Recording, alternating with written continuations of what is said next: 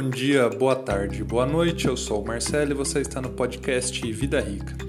Hoje eu vou falar para aquele pessoal que tem um imóvel para alugar e que ele está fechado, como um imóvel vazio pode ter um, dar um prejuízo gigantesco. O que acontece? Imagina que você tem um imóvel para alugar e está pedindo mil reais por mês de aluguel.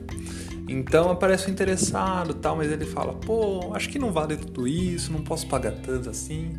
Vamos fechar em 900? Aí você vai lá e bate o pé: não, vale mil.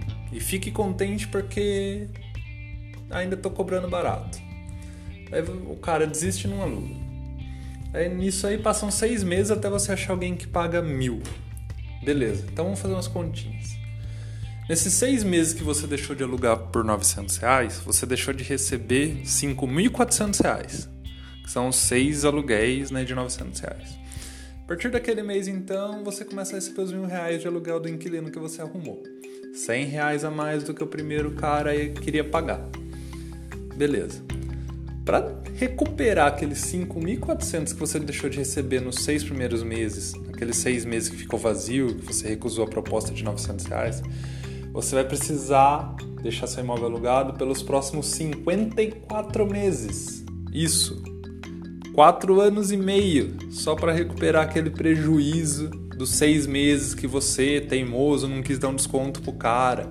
Não, não vou baixar o aluguel. Beleza, não baixa o aluguel e assume prejuízo.